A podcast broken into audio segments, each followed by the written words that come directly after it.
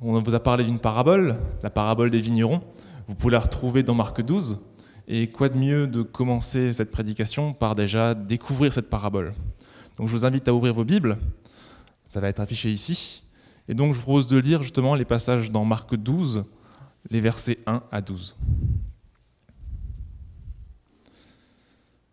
La parabole des vignerons. Jésus se mit ensuite à leur parler en parabole.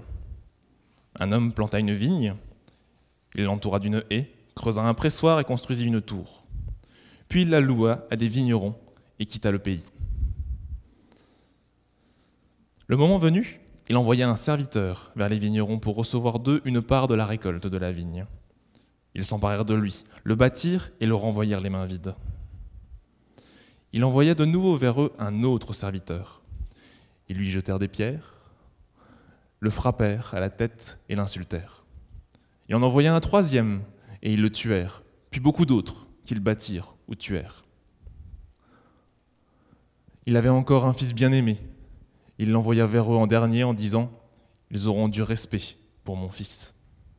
Mais ces vignerons dirent entre eux Voilà l'héritier. Venez, tuons-le, et l'héritage sera à nous. Et ils s'emparèrent de lui, le tuèrent et le jetèrent hors de la vigne. Que fera donc le maître de la vigne? Il viendra, fera mourir les vignerons et donnera la vigne à d'autres. N'avez-vous pas lu cette parole de l'Écriture? La pierre qu'ont rejetée ceux qui construisaient est devenue la pierre angulaire. C'est l'œuvre du Seigneur et c'est un prodige à nos yeux. Ils cherchèrent à l'arrêter, mais ils redoutaient les réactions de la foule. Ils avaient compris que c'était pour eux que Jésus avait dit cette parabole et ils, laissèrent alors, ils, le laissèrent alors et s'en allèrent. Quelles sont les premières impressions quand on lit ce texte? Au début, on est assez émerveillé par un tel vignoble. On se dit, le propriétaire, il a tout fait pour ses vignerons. Ensuite, on commence à lire et on se rend compte que les vignerons ne sont pas très respectueux. Mais par contre, ce propriétaire, il est quand même assez tolérant et même patient. Et à la fin, une fois qu'on a lu toute la parabole, on trouve ça quand même assez atroce. Plein de gens sont morts, et le propriétaire est venu lui-même pour tuer les derniers vignerons. Pour un culte de dimanche, c'est pas très réjouissant, n'est-ce pas? Je propose de l'étudier ça un peu et donc de résumer cette pièce. Dès le début, on a un propriétaire qui crée le vignoble parfait. Il fait tout pour cette vigne. Il crée une haie pour protéger le vignoble des animaux sauvages ou des intrus. Il crée ensuite un pressoir, ce qu'il faut pour presser le raisin et en faire du vin. Et enfin, il crée une tour pour avoir une vue d'ensemble sur son vignoble, mais aussi pour voir au loin les menaces. Un vignoble parfait, il n'y a rien d'autre à ajouter. On peut directement commencer à produire du vin. Pour cela, il cherche des vignerons. Et ces vignerons, bah, c'était commun à l'époque, quand un propriétaire a plusieurs terres, de céder ses terres pour la location rien de plus banal ici, de louer cette vigne. Et euh, ces vignerons, ils avaient juste à produire, ils avaient juste à produire du vin, rien d'autre. Tout était déjà là. Arrive le moment de la récolte. Et vu que c'était une très belle vigne, la récolte devait être excellente. Et comme annoncé, le propriétaire de la vigne vient et envoie son serviteur. C'était assez commun aussi à l'époque d'envoyer un serviteur pour demander la part de la récolte. Jusque-là, Rien de plus, rien de moins. Ils honorent leur part du contrat. Mais les vignerons deviennent peut-être cupides, avares. Qu'est-ce qu'ils se disent? Bah, si on se débarrassait de cette personne qui nous embête, si on se débarrassait de ce serviteur, on n'aurait pas besoin de payer notre part du marché. Qu'est-ce que vous ferez si maintenant euh, une telle chose se passait? Si maintenant moi j'avais euh, va-t-on dire, un appartement et que, que je l'avais loué et que mes locataires euh, m'auraient euh, chassé en me donnant des coups, j'aurais certainement appelé la police. Vous aurez fait de même, n'est-ce pas? Et pourtant, euh, ce n'est pas du tout ce que fait le propriétaire. Non, il est patient et il envoie un deuxième serviteur. Et il le frappe aussi. Et pourtant, il envoie un troisième serviteur.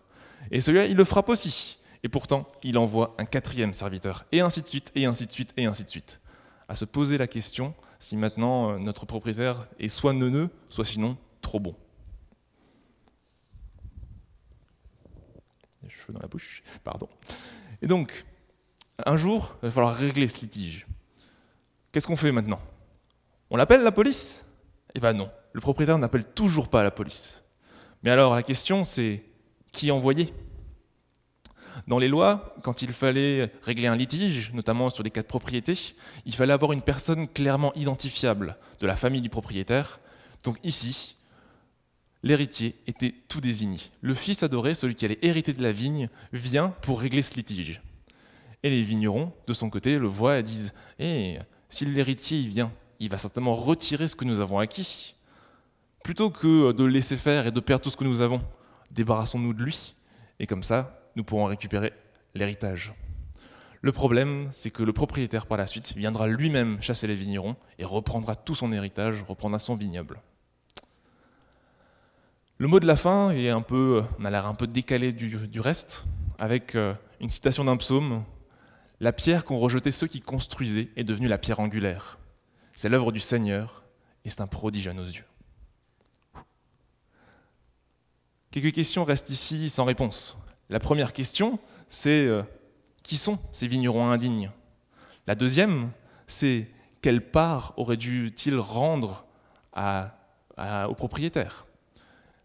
La troisième, c'est qui seront les nouveaux vignerons? Il a repris l'héritage, il va bien le passer à quelqu'un, mais à qui va-t-il donc le passer? Et enfin, que fait une histoire de pierre au milieu d'une vigne?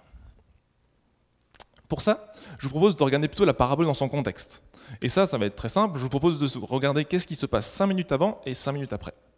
5 minutes avant, on retrouve Jésus qui euh, se balade euh, dans le temple et qui croise des pharisiens. Et ça, ça se passe juste, juste avant, dans Marc 11, les versets 27 à 33. Et je vous propose de le lire. Ils se rendirent de nouveau à Jérusalem. Et pendant que Jésus se promenait dans le temple, les chefs des prêtres, les spécialistes de la loi et les anciens vinrent vers lui et lui dirent Par quelle autorité fais-tu ces choses Et qui t'a donné l'autorité de les faire Jésus leur répondit, Je vous poserai, moi aussi, une question. Répondez-moi, et je vous dirai par quelle autorité je fais ces choses. Le baptême de Jean, venait-il du ciel ou des hommes Répondez-moi. Mais ils raisonnèrent ainsi entre eux. Si nous disons, si nous répondons du ciel, il dira Pourquoi donc n'avez-vous pas cru en lui? Et si nous répondons des hommes, ils redoutaient les réactions du peuple, car tous considéraient réellement Jean comme un prophète. Alors ils répondirent à Jésus, Nous ne savons pas. Jésus leur répondit, Moi non plus, je ne vous dirai pas par quelle autorité je fais ces choses. Je vous résume ça. Vous avez euh, une scène où vous voyez euh, les pharisiens qui débarquent chez Jésus et qui euh, le prennent un peu de haut en disant eh oh, tu te prends pour qui? Qui t'a donné le droit d'enseigner, de faire des miracles? On t'a pas donné de diplôme pour ça? Jésus répond à son tour et lui pose simplement la question bah, qui a donné le droit à Jean-Baptiste de faire des enseignements et de baptiser le peuple? Et c'est la question qui dérange, parce que soit ils répondent bah, c'était un envoyé de Dieu, mais si c'était un envoyé de Dieu, Jésus pourrait répondre pourquoi avez-vous tué un envoyé de Dieu? Je vous rappelle que les pharisiens ont exécuté Jean-Baptiste. Et si maintenant il répondait des hommes, bah, la foule qui croyait vraiment que c'était un prophète se dirait Mais nos dirigeants, nos chefs religieux, n'arrivent-ils plus à reconnaître les envoyés de Dieu? Donc, euh, pour y arriver à passer entre les gouttes, les pharisiens décident de répondre oh, Nous ne savons pas. Autrement dit, nous savons, mais on ne veut pas te le dire parce que sinon tu nous piégerais. Et en face, Jésus répond bah, Moi non plus, je ne vous dirai pas par qui je fais ces choses. Ce passage-là, il est important. Pourquoi? Euh, Ah oui, pardon, j'ai oublié le dernier point. Et juste ensuite, il commence avec sa parabole sur les vignerons. Et donc ce passage, il est important. Pourquoi? Parce qu'il introduit justement cette parabole. Et quel est le thème central de cette scène? C'est la question de l'autorité. En effet, les pharisiens viennent, regardent Jésus en disant Nous, on ne t'a pas donné l'autorité pour faire ce que tu fais. Et Jésus en face répond Est-ce que vous reconnaissez l'autorité des personnes qui sont envoyées par Dieu auprès de vous? Et donc on sent hein, une histoire d'autorité qui est mal gérée ici. Bon, ça c'est ce qui se passe cinq minutes avant. Je propose maintenant de regarder qu'est-ce qui se passe cinq minutes après pour bien situer cette parabole. Donc cette fois-ci, je vous lis les passages dans Marc 12, les versets 13 à 17. Ils envoyèrent auprès de Jésus quelques pharisiens et hérodiens afin de le prendre au piège de ses propres paroles. Ils vinrent lui dire Maître, nous savons que tes paroles sont vraies et que tu ne te laisses influencer par personne, car tu ne regardes pas l'apparence des gens et tu enseignes le chemin de Dieu en toute vérité. Est-il permis ou non de payer l'impro à l'empereur? Devons-nous payer ou ne pas payer? Mais Jésus connaissait leur hypocrisie et leur répondit Pourquoi me tendez-vous un piège? Apportez-moi une pièce de monnaie afin que je la voie. Ils en apportèrent une. Jésus leur demanda De qui portent l'effigie et l'inscription? De l'empereur, lui répondirent-ils. Alors il leur dit Rendez à l'empereur ce qui est à l'empereur, et à Dieu ce qui est à Dieu. Et ils furent dans l'étonnement à ce sujet. Idem, je vous propose aussi de refaire cette scène. La euh, premier passage, les pharisiens interpellent Jésus en lui posant la question simple est-ce qu'on peut payer des impôts? Et ça, c'est une question piège, en effet, parce que euh, si Jésus répond oui, à ce moment-là, ils peuvent aller chez la foule et dire Vous avez vu, Jésus est un collaborateur, il aide les Romains et il est pour l'empereur. À l'inverse, s'il répond non, ils pourront aller chez l'empereur et dire Vous avez vu, c'est un conspirateur, il fait tout pour que les juifs ne payent pas d'impôts. Au final, une question piège. Je réponds oui, je me fais avoir je réponds non, je me fais avoir. Et là, on voit la réponse de Jésus qui euh, sonne comme un coup de tonnerre. Rendez à César ce qui lui appartient, et surtout rendez à Dieu ce qui lui appartient. Ce passage-là fait la question de la reconnaissance. Et là, on voit clairement Jésus qui critique et qui demande aux pharisiens, est-ce que vous rendez la part que vous devez à Dieu? À entendre, ça devait faire euh, un peu mal, surtout pour les pharisiens.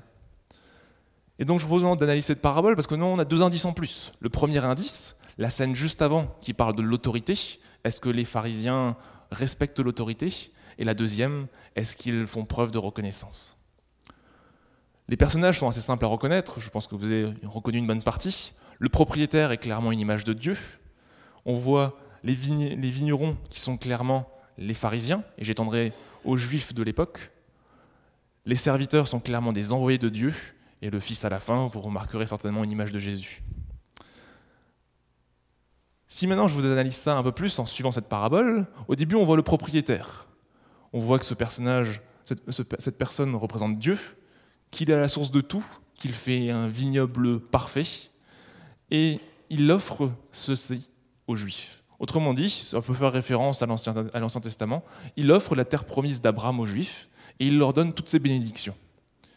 Il demande une seule chose en échange, de le reconnaître en tant que Dieu, et vous pouvez le retrouver dans Deutéronome, c'est le premier commandement, tu n'auras pas d'autre Dieu que moi. Autrement dit, fais-moi preuve de reconnaissance et de respect. On avance un peu dans la parabole, et là on voit les vignerons qui arrivent. Donc ces vignerons, comme je vous l'ai dit avant, c'était donc le peuple juif, et ici, ces vignerons, bah, c'est le peuple de Dieu. C'est le peuple qui a reçu toutes les bénédictions et à qui Dieu donne tout. On peut voir ici la terre promise, comme je vous l'ai dit, celle donnée à Abraham. On peut voir la protection, la haie, qui fait référence, par exemple, si je vous prends le passage dans deux euh, chroniques, où euh, le peuple avait juste besoin de chanter pour euh, gagner cette bataille. Il leur donne l'abondance, c'est le pays du lait et du miel. Il leur donne tout. Ils n'ont rien de plus à faire. Mais ce peuple, il se détourne de Dieu. Ce peuple, il devient orgueilleux et il ne considère plus ça comme un don, il considère ça comme acquis. Dès que un juif naît, c'était un fils de Dieu et directement, il avait tout. Et vu qu'il avait tout, bah pourquoi dire merci? Je suis né avec. Pourquoi contester et commencer à dire merci pour une chose que je reçois dès la naissance J'ai les dons de Dieu. C'est bon? Et ainsi, c'est pour ça ma dernière petite euh, ligne. Les Juifs commençaient à oublier à dire merci, commençaient à oublier à faire des retours à Dieu, commençaient à oublier de faire preuve d'amour. Et c'est qu'ainsi que euh, Dieu, pour ne pas les abandonner, il envoie ses serviteurs. Ces serviteurs ici, ce sont qui? Ce sont ces envoyés, ces prophètes, qui viennent pour rappeler au peuple ce qu'il doit. Qu'est-ce qu'il doit? Première partie, ce sont les engagements. On peut revoir ça donc dans Marc 12, le deuxième passage que je vous ai lu. rendez à Dieu ce qui est à Dieu. Le peuple juif ici est clairement critiqué parce qu'il ne rend plus à Dieu sa part qu'il doit recevoir. Deuxième passage, c'est justement le premier, passage, de Marc, dans Marc 11 que je vous ai lu. Ces envoyés, ils ne sont pas respectés. En effet, quand vous voyez ici, les envoyés euh, viennent pour euh, rappeler au peuple ce qu'il doit, et euh, les pharisiens leur posent la question par quelle autorité vous faites ça? Nous, on ne vous a pas autorisé à dire ce que vous dites, à enseigner ce que vous enseignez. Et c'est comme ça qu'on retrouve dans plein de passages de l'Ancien Testament, des passages où euh, certains sont frappés, comme Jérémie, ou dans Néhémie, où il cite plusieurs prophètes qui ont été tués, alors que ce sont les envoyés de Dieu. Ils viennent pour nous enseigner, et que fait le peuple juif en échange? Il les lapide, il les frappe, il les tue. Malgré tout, on voit ici un Dieu qui est patient et qui envoie ses serviteurs. Vous l'avez vu dans le sketch, ça devient presque ironique. Il envoie plein de serviteurs alors qu'il sait d'avance que la plupart n'en reviendront pas. Pourtant, par amour pour ce peuple, il leur renvoie des avertissements. À la fin, il faut bien régler le litige. Et qu'est-ce qu'il fait? Bah, Il envoie son fils. Comme je vous l'ai dit dans la loi, il fallait une personne clairement identifiable. Une personne où, dès qu'on le voit, on sait que c'est la figure du propriétaire. Ici, c'est Jésus qui vient. Et Jésus, dans les passages de Marc, il rappelle deux choses. Première chose, il rappelle, vous n'êtes que locataire. Autrement dit, vous me posez la question de qui je tiens l'autorité, mais moi je vous rappelle que l'autorité, ce n'est pas vous qui l'avez, c'est Dieu qui vous la donne. Deuxième passage, il lui rappelle aussi que, que le peuple devait rendre hommage à Dieu, chose qu'ils ne font plus. Rendez à Dieu ce qui est à Dieu, chose que le peuple juif fait de moins en moins. Mais le peuple en face, comme le montrent bien les pharisiens, commence à avoir peur se disent ce Jésus, il, gêne un peu. Celui-là, il pose trop de questions, ça pourrait être bien de l'écarter, parce que s'il reste trop longtemps, en tant qu'héritier, il va nous reprendre notre héritage. Et nous, toutes les bénédictions qu'on a acquises, toutes les bénédictions qui sont à nous, on va les perdre. Et donc c'est à ce moment-là qu'il commence à se dire, est-ce qu'on ne pourrait pas se débarrasser de l'héritier? S'il n'y a plus d'héritier, peut-être que le propriétaire nous laissera tranquille, et comme ça, on pourra garder toutes nos bénédictions. Ça, rien que pour nous. La fin de la parabole, c'est donc la mort du Fils. Et ici, c'est euh, Jésus qui euh, vient pour les remettre en question. Les pharisiens, le peuple juif qui a peur qu'on leur vole leur héritage, qu'est-ce qu'ils font? Ils suppriment le Fils. En ce moment, et comme je vous l'ai dit, ils espèrent pouvoir tout regarder. Et c'est là où euh, le.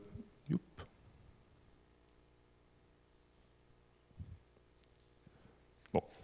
C'est là où le... les pharisiens donc, tuent le Fils et espère récupérer tout. Et au final, bah, que fait Dieu?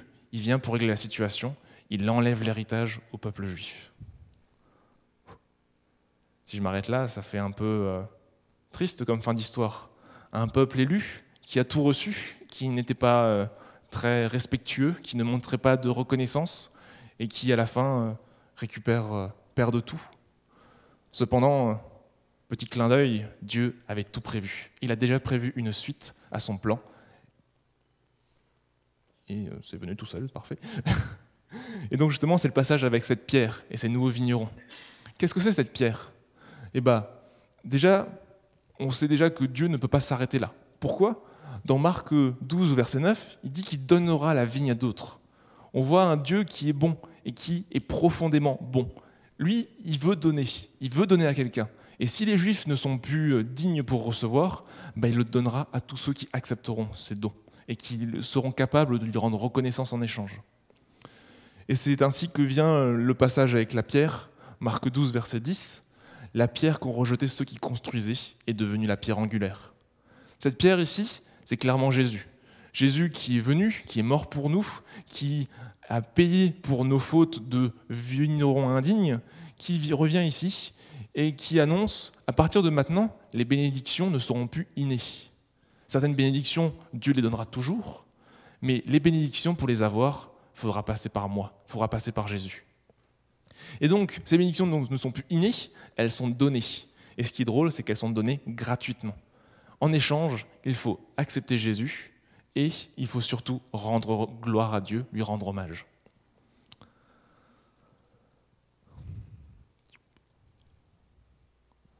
Je vais conclure donc cette partie de l'analyse.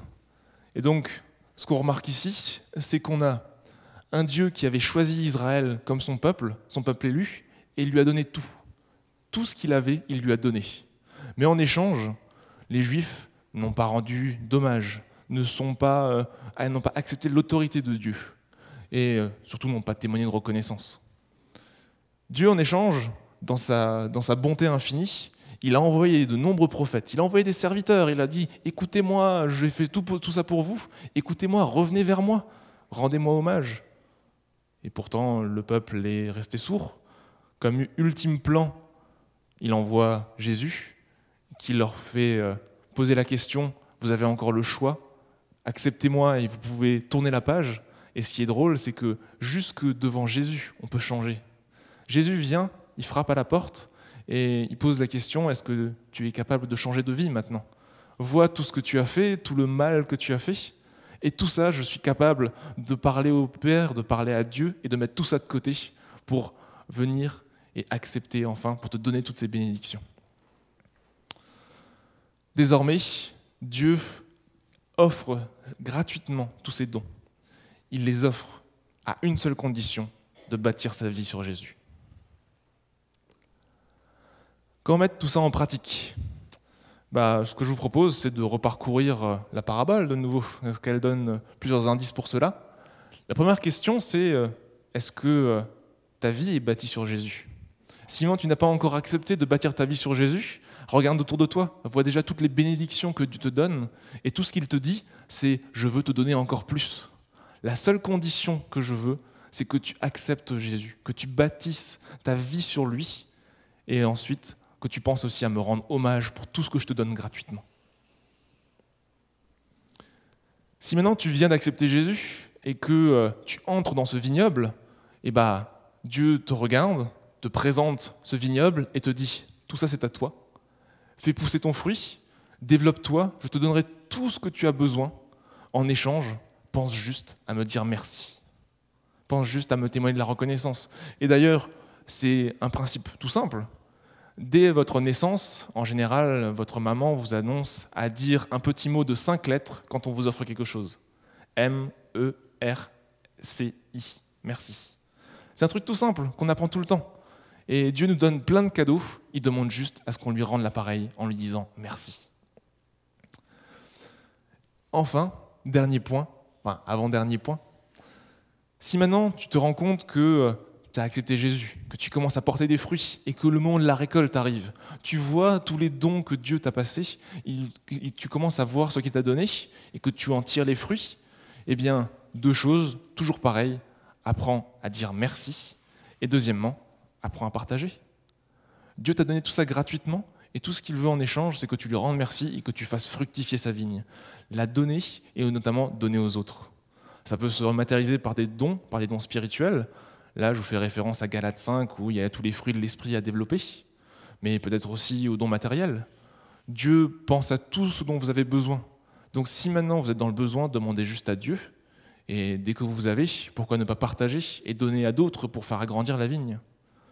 Une chose concrète, ça pourrait être continuer les dons à l'église. Une chose où vous allez dire, ça y est, je suis en train de prêcher pour les vacances pour Matthieu. Mais euh, à partir de là, à partir d'un budget d'église, qu'est-ce que c'est? C'est faire pousser la vigne, faire étendre les bords de cette vigne pour que d'autres puissent y avoir accès, ceux qui, ceux qui n'ont pas encore accès à cette vigne, pour que, pour que ceux qui n'ont pas encore accès à cette vigne puissent y avoir accès. Et si vous voulez un exemple encore plus simple, prenez les dons pour Elikia. Je pense qu'à Kinshasa, tous n'ont pas encore accès à cette vigne, et euh, le fait de donner pour eux permet aussi de leur partager cette vigne. Dernier passage qui est plus d'actualité, c'est la fête des mères. Et je vous parlerai peut-être plus aussi euh, du passage avec les parents.